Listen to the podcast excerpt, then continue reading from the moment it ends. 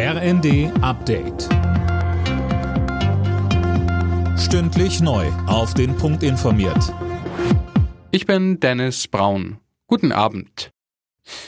Bundespräsident Steinmeier hat Deutschland auf harte Zeiten eingestimmt. Es kommen raue Jahre auf uns zu, sagte er in seiner Rede zur Lage der Nation.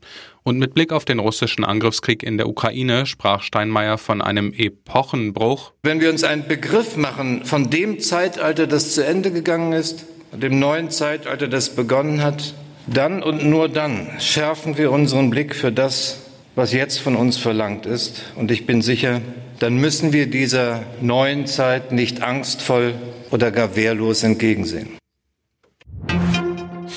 Die Inflation in Deutschland hat einen neuen Rekordwert erreicht. Laut Statistischem Bundesamt ist die Teuerungsrate im Oktober auf voraussichtlich 10,4 Prozent gestiegen. Im September lag die Inflation noch bei 10 Prozent. Zum Start des CSU-Parteitags hat Markus Söder gegen die Bundesregierung ausgeteilt. Die Ampel sei eine der schwächsten Regierungen, die Deutschland je hatte, sagte der CSU-Chef. Entscheidungen aus Berlin kämen zu spät, seien oft nicht ausreichend und häufig zu kurz gedacht.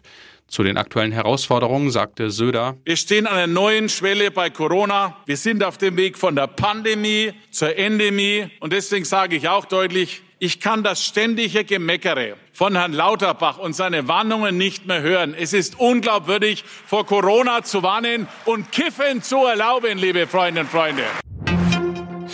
Werder Bremen hat den zwölften Spieltag in der Fußball-Bundesliga mit einem Sieg eröffnet. Gegner im heimischen Weserstadion war am Abend Hertha BSC, entstand aus Sicht der Bremer 1 zu 0.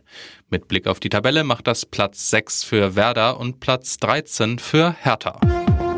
Alle Nachrichten auf rnd.de